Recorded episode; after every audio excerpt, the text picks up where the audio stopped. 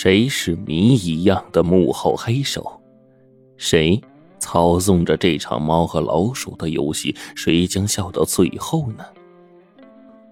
龙城公安看守所寂静肃穆，大墙内外戒备森严。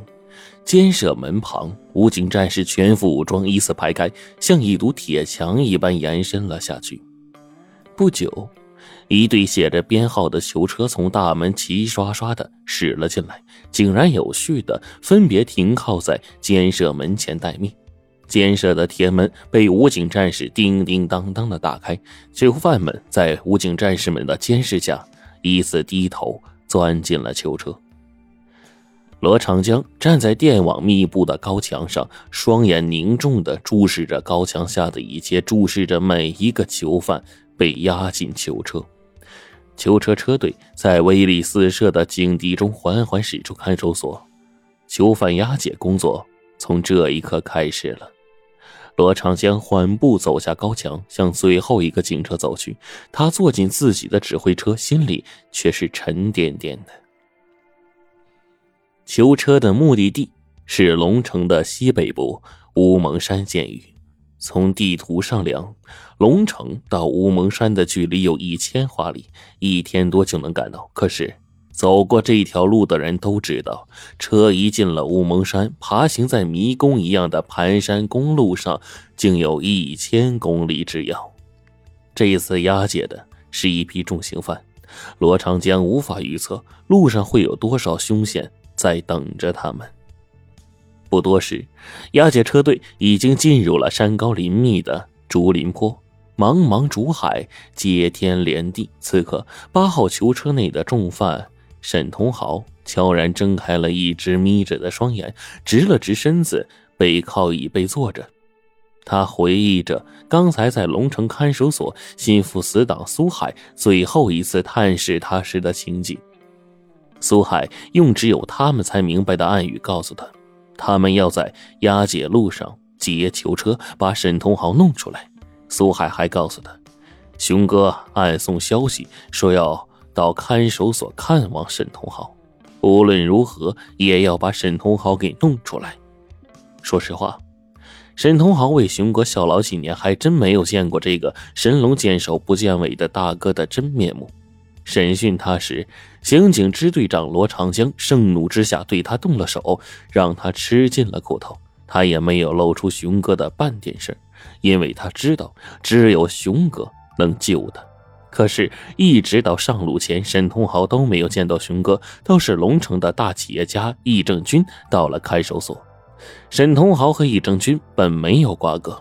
沈同豪在龙城翻手为云，覆手为雨，早就成为公安机关的监控对象了。沈同豪也做好了前往国外的准备。就在这一切准备就绪的时候，却接到了熊哥的密令，让他去绑架易正军，在警察眼鼻子底下作案。很快的，他就因绑架案入狱了。没想到，易正军。竟然还到看守所里来安慰沈同豪，让他好好改造，刑满释放之后到他公司上班。沈同豪的眼泪呀都笑出来了。押解车队蜗牛一样慢慢爬行了一段陡坡，便进入了刀锋剑簇般怪石嶙峋的山岭之中。突然，沈同豪从突兀怪异的小山包上看到了两根被人绑在一起的竹子，他心里一跳，转过身来。对着隔开的驾驶室跳脚不跌的大叫道：“警察同志，快停车！我要方便啊！我我我有男人病，尿通尿急，尿不尿。”车上的其他囚犯也都叫嚷成一片：“我要撒尿，我要解手！”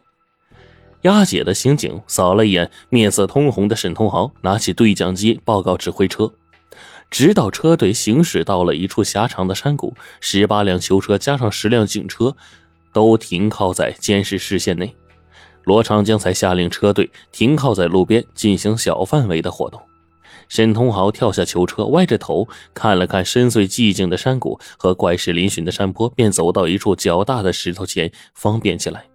他神情迷离，怪模怪样的瞅了一眼三米之外的武警战士，身子啊，更像是一堵墙似的坍塌下来，一头栽倒在地了。小战士挺身过去观察。只见沈同豪牙关咬紧，人事不省，扛着枪过去扶。突然呢，沈同豪睁开眼睛，咧嘴一笑，惊愕间，小战士只觉得一阵风骚，耳边失去了知觉。沈同豪灵猫一样跳了起来，伸手拔掉小战士的一只皮鞋，闪身溜向了石头后面，弯腰向两根连在一起的竹竿跑去，伸手一捞，抓住一根钢丝。那根将两根竹竿绑在一起的钢丝倾斜着，连接在二十米开外的山谷对崖。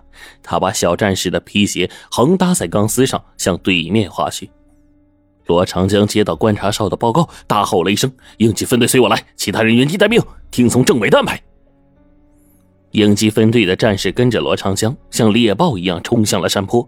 眼见着沈通豪已经快跃向了对面，罗长江手一挥，武警战士手中的钩索如同出水蛟龙一般直射对崖，紧紧抓在了山石上。武警战士正要。盘索飞渡的时候，对面射过来密集的子弹，大家随即卧倒。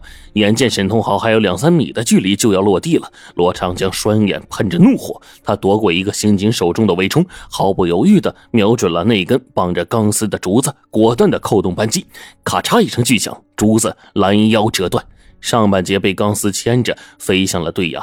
沈通豪失去了重心，手一松。像一片飘落的竹叶，跌落在竹丛里，几经弹跳之后，摔落在山坡后的碎石间。一阵短暂的沉寂后，对崖山石后面溜出来几个劫匪，向沈同豪跌落的方向窜去。罗长江和战士们手中的枪响了，几个劫匪弹跳着倒地，剩余的缩进石头后面，再也不敢露面了。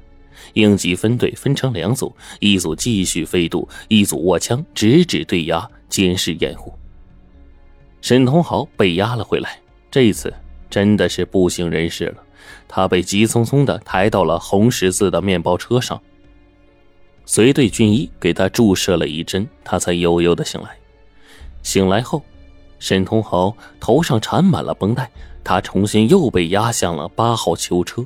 当他经过指挥车的时候，罗长江刀剑一般的目光直接就射了过来。沈同豪。倒吸了一口凉气，慌乱着说：“罗长江，你不敢揍我！别忘了，你本是刑警支队长，上次审讯打了我才降为押差的。”罗长江发出了一声冷笑：“哼，八号囚车暂时变动，第一百五十二号囚犯沈同豪被单独押解。押解队又开始启动时，已经是黄昏。”第一次逃脱失败，沈同豪没有一丝一毫的沮丧，心里反倒感觉安慰。他觉得有双忠诚的眼睛始终跟随着他，茫茫竹林背后的确有一个猫头鹰一样的眼睛，用一架高倍望远镜盯着押解车队，对着沈同豪乘坐的八号囚车。他就是沈同豪忠实的心腹苏海，而刚才那块路中的大石头。也还是苏海的营救暗号。